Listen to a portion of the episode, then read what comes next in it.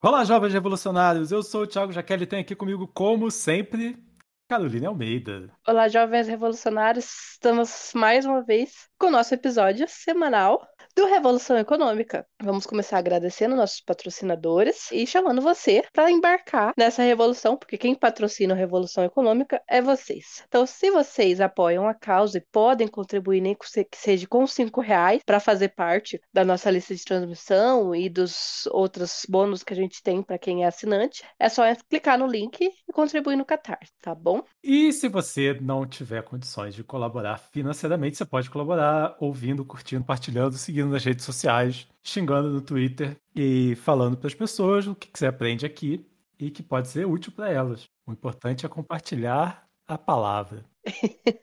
Exatamente, e forme uma legião. E o assunto de hoje, né? Mais uma vez, é o nosso querido Pazuelinho, o nosso general de 10 estrelas, que ficou atrás da mesa com o cu na mão, que vimos ao vivo isso, né? O nosso querido Renato Russo profetizou isso.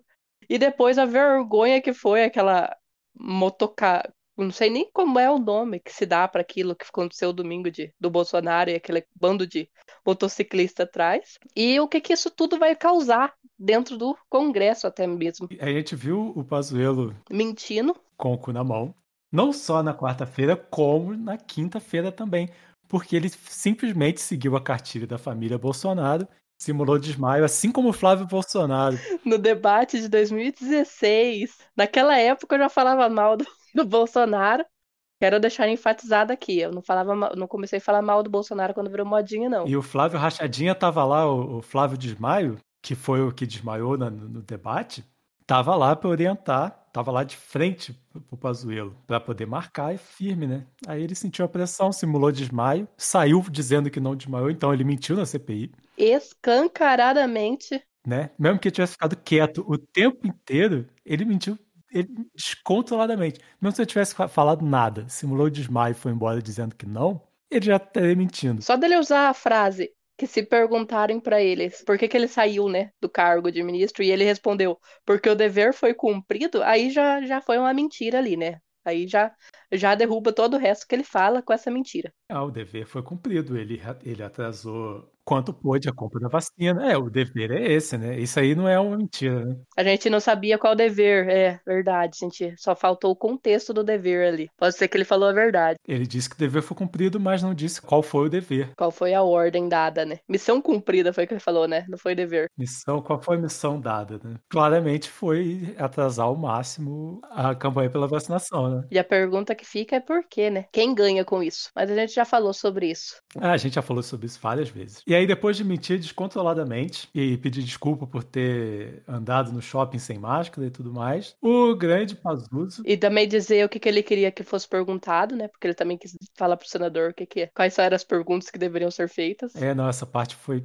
ridícula. Ela todas foram. E aí, não satisfeito, o Pazuello apareceu novamente sem máscara no palanque na motocada do Bolsonaro no Rio, onde uma série de crimes foram cometidos e agora que tá todo mundo em cima, agora que o Centrão já se apurrinhou, pelo menos os senadores, né? Tá todo mundo marcando em cima, já entraram com vários pedidos de processo. Já deu um problema sério na cúpula das Forças Armadas lá, porque, como general da ativo, o Pazuello não pode participar de nenhum ato político partidário. E claramente essa carreata, essa motocata, foi um ato político. Já foi errada. Uma porque era aglomeração outra porque não pode fazer campanha antes do horário. Outra que se a partir do momento que o presidente vai começar a fazer campanha, quem assume a presidência é o vice. Então ele tem que deixar claro isso, por isso que tem um tempo para isso. Outra que o Pazuello nem deveria estar tá lá. Então foi tudo errado. Não teve uma coisa certa ali. A única coisa certa ali é que só tinha gente de Harley Davidson mostrando que só era gente rica. Não vi uma mobilete. Nossa, não, nenhuma bicicletinha assim da Caloi. Nem uma Caloi com motorzinho de, de walk machine. E, e, além de todos esses erros que a gente já falou, tem o lance dele copiar o Mussolini descaradamente. Acho que todo mundo já viu isso no, no, Twitter, em alguma rede social, né? Porque que, o que eu mais vi nas minhas redes sociais foram as fotos do jornal no dia que Mussolini fez a motocada dele em 1933. Ele, eu acho que é fã, né? Não tem outra explicação. Fascista tem que ser fã do, do Mussolini, né? Tipo uma referência. Apesar que ele nem sabe o que é ser fascista, eu acho. Ah, ele sabe. Esse sabe. Ele sabe ser. Ele sabe ser. Ele só não sabe explicar de que jeito que ele é. Ele acha que não. Acha que não tem ideologia. Ele acha que ele é sem partido. Mas é isso mesmo que é o fascismo. É, na verdade, ele é sem partido, porque além disso, ele, ele, teve a filiação negada de novo por mais um partido, pelo PP, que já era um partido que ele já foi. Então ele já tem quatro vetos para entrar em partido. E ele tem um prazo para entrar em partido para poder concorrer à presidência ano que vem, né?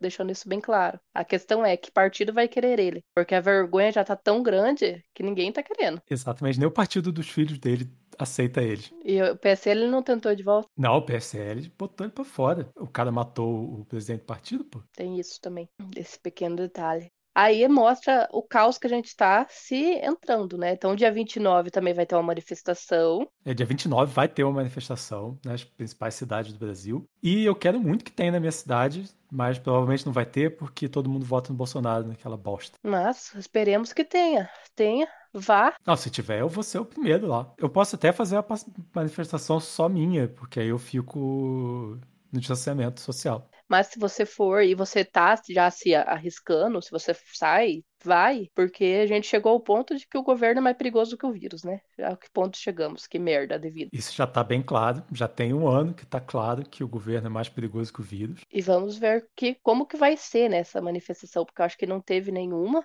ao contrário de, das, do bolsonarismo que tá tendo. Eu acho que agora talvez já seja um divisor de águas ali para mostrar a força que tem o antibolsonarismo, né? Sim, o antibolsonarismo já é maioria, né? A maioria já não quer Bolsonaro especificamente, assim, tipo, já considera ruim ou péssimo, não quer ele nem pintado de ouro. Se der bastante gente nesse dia 29, pode ser o começo da virada e. Até talvez uma vacinação em massa. Alguma pressão, alguma coisa vai acontecer. O que, inclusive, que pode acontecer pode ser uma guerra civil, né? Para quem não sabe, né? Para quem não Pra quem não gosta da Globo, considera a Globo golpista ou Globo, Globo lixo, porque os dois lados não gostam da Globo. Eu sou do time Globo golpista. E eu sou do time do que tá nem aí pra Globo. Se ela tá mostrando, a gente tá vendo. Então, mas para quem não viu todas as coisas que contestou, né, ou que, que mostrou de mentira que ele falou, as mentiras que o Pazuello falou foi falar que o Bolsonaro não, não deu ordem nenhuma para ele, receita né, não comprar a Coronavac, sendo que a gente sabe que deu, e tem vídeo documentado sobre isso, e tem comentários do Bolsonaro também documentado, e de acordo com ele, comentário de rede social não é ordem, mas a gente sabe que é, né? Justamente para a família Bolsonaro que governa o país pelo Twitter. O que mais que ele mentiu? Tá? Além disso, teve essa mentira, daí teve a mentira também dele falar que ele sempre cumpriu os, os protocolos e tudo mais, e, e ele ser pego no shopping, ter que até sair do shopping por estar andando sem máscara, e depois voltar pro segundo dia de CPI sem máscara. Também teve qual outra mentira? Teve mais mentiras dele. Ele não comprar vacina, ele falou por que, que não. Ele não comprou por causa que ele quis dizer que não, não passou pela Anvisa, sendo que eles nem abriram o e-mail. É, pois é, não responderam carta, ficaram lá sentados em cima da, da, da proposta da fase. Ele, ele, alegou umas coisas tipo, bizarras de, de pechinchar preço, falou que o preço não estava bom. Enquanto isso, as pessoas morrem, né? E o senador jogou na cara dele. É, que a vida humana, pelo jeito, tem preço. Tem preço e é menos de 10 dólares. E levando em consideração que o Renan já deixou claro, pegou 14 mentiras e provou 14 mentiras dele sobre a CPI, e mentir lá é crime, não pode. É a mesma coisa que mentir em juízo. Então ele cometeu perjúrio, para quem não conhece o termo. Então ele pode ser preso agora por causa disso, né? Então, porque ele só tinha sido autorizado pelo CSTF a não falar nada que incriminasse ele, mas ele também não podia mentir. E como ele mentiu, ele tomou no cu. O, o, o que falou antes dele, da comunicação, que mentiu e tal, pedido para prender ele, daí ele não foi preso em flagrante. Também já entraram com um pedido, né? Porque ele mentiu pra CPI e aí vai preso. E aí, hoje, o presidente Omar Aziz, o presidente da CPI, falou que acabou com essa, já ele foi bonzinho quanto deu. Agora ele mentiu na CPI e vai preso na hora. Falou que agora vai ser assim porque acabou a mamata. É, mas ele só falou isso também porque ele sabia que agora não tem mais ninguém para mentir escancaradamente, né? Tem a Capitã Cloroquina. Ah, mas ela é só uma trouxa que não tem importância nenhuma. Ela que vai entregar essa rapadura toda, porque ela que articulou tudo esses bagulho. Mas ela não tem importância que eu digo pro governo, né? Então, para ele, ele tá cagando se ela é presa ou não. Ao contrário do Pazuello, do Ricardo Salles. Ricardo Salles também. O máximo que eu acho que acontece com ele agora é ser afastado. Mas ele vai mover mundos e fundos para ele não ser preso. Não, mas ele vai ser inevitavelmente preso porque já acharam coisa na casa dele, né? Mas aí não tem a ver com a CPI. Não, é, esse é um outro assunto de outro podcast. Tem a ver com queimada. É, tem a ver com contrabando de madeira ilegal, né? Que a gente tá esperando ele ser realmente acontecer alguma coisa pra gente poder falar sobre, pra não cantar a vitória antes da hora. Então ele já falou, então vamos esperar, né? Eu quero gente preta dessa CPI, porque eu não tô ali perdendo meu tempinho assistindo pra no fim não acontecer nada. O mínimo que eu espero, já que ninguém saiu tacando fogo na rua, é povo preso. E o importante é que a gente tá vendo várias pessoas que nunca, eu acho que nem sabia que existia o TV Senado assistindo a CPI, né? Sim, agora a TV Senado é a maior audiência da tarde. É a oficial, todo mundo vê, todo mundo acompanha. Eu acho essa a melhor parte. E aproximando o político da, das pessoas, né? Tipo. As pessoas precisam estar inteiradas na política. Sim, o, o Renan Calheiros postou enquete no, no, no Instagram pedindo perguntas. Uhum, o que, que a pessoa queria que perguntasse? Tipo. Pergunta do internauta, cara. Cara, nem o Galvão faz isso, cara. Foi, a coisa, foi o auge, assim. Nunca imaginei isso. Perguntas do internauta na, em futebol tudo forjado. Na CPI não foi, não. Foram perguntas reais. O Renan abriu lá a caixinha de perguntas. Abriu a caixinha de perguntas. O Randolph agora é um dos maiores influências do Twitter. Foi, é, eu acho que essa é a melhor coisa que aconteceu no, na CPI. Assim, tem que prender todo mundo, tem que desmantelar esse negócio mas aproximar as pessoas comuns do, da política e os políticos da, das pessoas é o principal caminho para consertar isso que está aí, tá ok? Então já mostra ali uma mudança, né? Já mostra uma, eu ia dizer uma evolução, mas é uma revolução mesmo, porque a gente nunca nem teve isso para poder se dizer que é uma evolução. Até a Luana Giovanni já desistiu de ser bolsonarista e já tá postando campanha. Até a mulher do William Bonner tá militando contra o Bolsonaro, mas ela sempre militou. Mas olha o nível que chegamos. Bonner de barba é total companheiro, né? Não, mas você viu o que ele disse? Não, não vi. Só vai tirar a barba quando ele for vacinado. Isso daí já mostrou que foi uma resistência. Será que pode virar Matusalém no, no Jornal Nacional? Já que ele é o editor-chefe, ele que dita as regras. Ah, então tá bom. X a questão é, a gente fez um episódio falando da CPI logo quando ela começou, antes dela começar, na verdade, eu disse, a CPI não vai dar em nada. Retiro o que eu disse aqui agora. No fim, ela tá dando. Nem que seja as pessoas se tornarem um pouco mais ativas politicamente, mas ela tá dando. Ela pode não dar no impeachment, ela pode não dar em alguma coisa real ali. Mas ela já tá começando a dar em mindset na, na, revolução da cabeça das pessoas. Gente, não acredite em quem fala mindset, por favor. É, Isso é papo de coach. Por favor. É, então eu acho que ela já tá causando uma revoluçãozinha ali, a CPI. Ela já tão, se ela já tá fazendo pessoas que nunca nem assistiram a TV Senado assistir, então é porque ela deu em alguma coisa. Isso é importante, isso não pode deixar entrar em coma, né? Que nem o gigante ter acordado. Por enquanto ninguém foi preso, por enquanto não tá rolando impeachment, mas as pessoas estarem ligadas já é alguma coisa. Consertar alguma coisa pro ano que vem, pra eleição, ver o papel de deputado e senador e tal, tipo, é, é, é, o principal legado da CPI, né? E, e, e se você está acompanhando, não pare de acompanhar quando a CPI acabar, porque sempre tem treta rolando. Tá rolando essa semana o, a discussão sobre a PEC que vai desmontar o funcionalismo público e as pessoas estão dando palestras e estão fregando na cara, dizendo que vai abrir brecha para rachadinha, para aparelhamento do Estado, que o que já vem acontecendo, porque já existe. Vamos explicar o que é rachadinha, para você que talvez não saiba o que significa o termo rachadinha. Rachadinha é um cargo comissionado. Tecnicamente, a gente dividiu o nosso salário. Então vamos imaginar, eu sou deputada e eu vou e preciso e eu tenho direito a ter determinadas quantidades de cargos comissionados, porque o governo me dá verba para isso, o orçamento da União já tem para isso. Então eu vou lá e chamo o Thiago para ser meu cargo comissionado, porque obviamente que eu vou chamar pessoas de minha confiança, não vou ficar chamando gente que eu nem conheço para ser meu aliado. Daí eu falo pro Thiago, ó oh, Thiago, teu salário, aqui a minha verba que eu tenho liberada para você é de 8 mil reais por mês para te pagar. Mas eu tô te fazendo um favor de estar tá aqui te colocando. Olha só que beleza, olha a mamata que você vai estar tá entrando, né?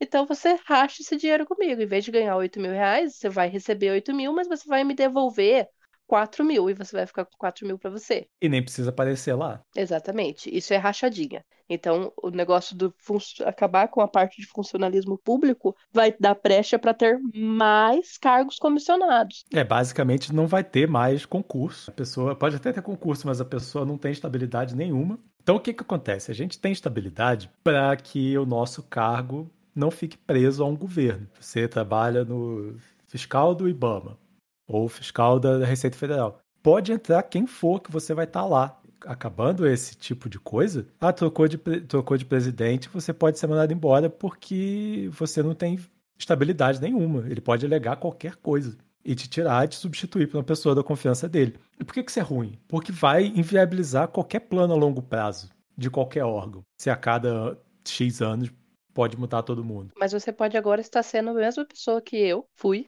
alguns tempos atrás, na verdade até dois anos atrás, e pensar: ah, mas que funcionário público ganha muito e que não funcionário público não tem que ser sinônimo de ficar rico nesse país e pipipipopopô. Mas o único escalão, é pouquíssimos a quantidade de funcionários públicos que ganham muito. É só juiz, militar, militar que eu digo, não é polícia militar, é um militar só, é aquele militar mesmo, tipo Pazuello. E só.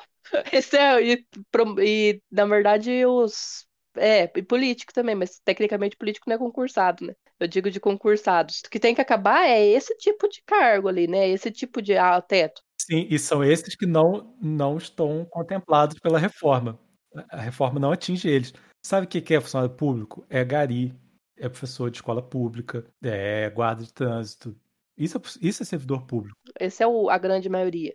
E daí, se você milita lá, né? Falando, ah, tem que cair o salário deles mesmo. Mas como que tem que cair? Você ia gostar que caísse o seu salário? Se você trabalhando numa instituição privada? Você não ia gostar que mexesse com o seu salário, né? Até que é, até é ilegal mexer com o seu salário, em tese. Era, né? Agora tem um MP para isso. Agora vale tudo. Só não vale dançar homem com homem, literalmente, porque agora voltou o preconceito. Pois é, agora se dançar homem com homem, mulher com mulher, vai via Damares te multar. Então, se você não acha que deveria acontecer isso no órgão privado, por que, que você acha que tem que acontecer isso no órgão público, né? voltando ao assunto da PEC, está sendo discutido isso agora na PEC, também se passa na TV. É importante a gente ficar por dentro e dar uma opinião, entender sobre o assunto para dar opinião também, né? Porque não adianta dar opinião sem entender sobre o assunto, que a gente já falou sobre isso. E pressionar. Porque por mais que a gente ainda é um, um, um público, um, é um público, uma população que se posiciona só por internet, ao menos está começando a dar certo algumas coisas, sabe? E pressione mesmo, porque está começando a dar certo. Tipo, várias propostas já estão sendo retiradas por conta de pressão da opinião pública. Vários textos estão sendo modificados para não ficar tão feio pra gente. E é isso, né? Tipo, a gente está fazendo a nossa parte. Faça você também. Marque lá todos os deputados e senadores que você conhece. Se você conhece alguém que apoiou aquela motociclada lá do Bolsonaro de domingo, que tá nem aí para CPI, que acha que funcionário público é parasita igual Paulo Guedes e acha que realmente tem que acabar tudo de funcionário público, manda esse episódio para essa pessoa, para ela poder entender um pouco mais. Ou se você não quiser mandar o episódio, ouça o episódio, crie argumentos para debater com essa pessoa e mande esse episódio para quem você acha que vai mandar para mais pessoas e que vai fazer a diferença. Sim, porque a ideia aqui é, é, é espalhar, é a gente dar a nossa opinião e explicar o que, que não é opinião, o que é fato, né? ajudar você a pensar e ter a sua própria opinião. Não, não copiar. Exatamente.